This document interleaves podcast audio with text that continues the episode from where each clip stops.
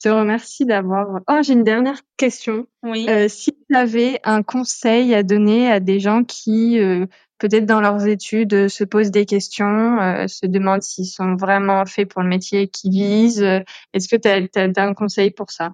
Je pense qu'il faut s'écouter. Quand j'étais en prépa, que j'étais, euh, que j'avais mon objectif d'être, euh, d'être prof d'histoire, c'était, c'était mon rêve, quoi. C'était vraiment mon objectif, c'est ce que je voulais, et je donnais tout pour à ce moment-là. Et puis il y a des trucs à chaque fois, euh, des changements dans la vie, des petits trucs qui changent, etc. Ça nous emmène ailleurs.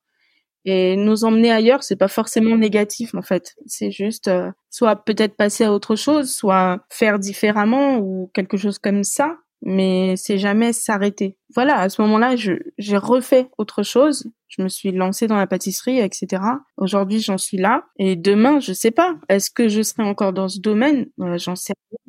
Et du coup, euh, je pense que déjà, il faut s'écouter, euh, savoir ce qu'on veut maintenant, ce qu'on aime, et puis aussi, euh, le conseil euh, le plus important et qu'on entend partout, mais qu'au final on se rend pas très bien compte, c'est ben de pas abandonner, de pas lâcher. Par exemple, il y a il y a deux ans, j'ai j'ai vraiment failli tout abandonner, abandonner euh, la pâtisserie, abandonner le blog, abandonner la photo. Non, j'étais vraiment au stade de de de tout laisser quoi. je pouvais fermer mon compte Instagram le soir même euh, parce que voilà, euh, je, je, je voyais pas euh, à quoi ça servait.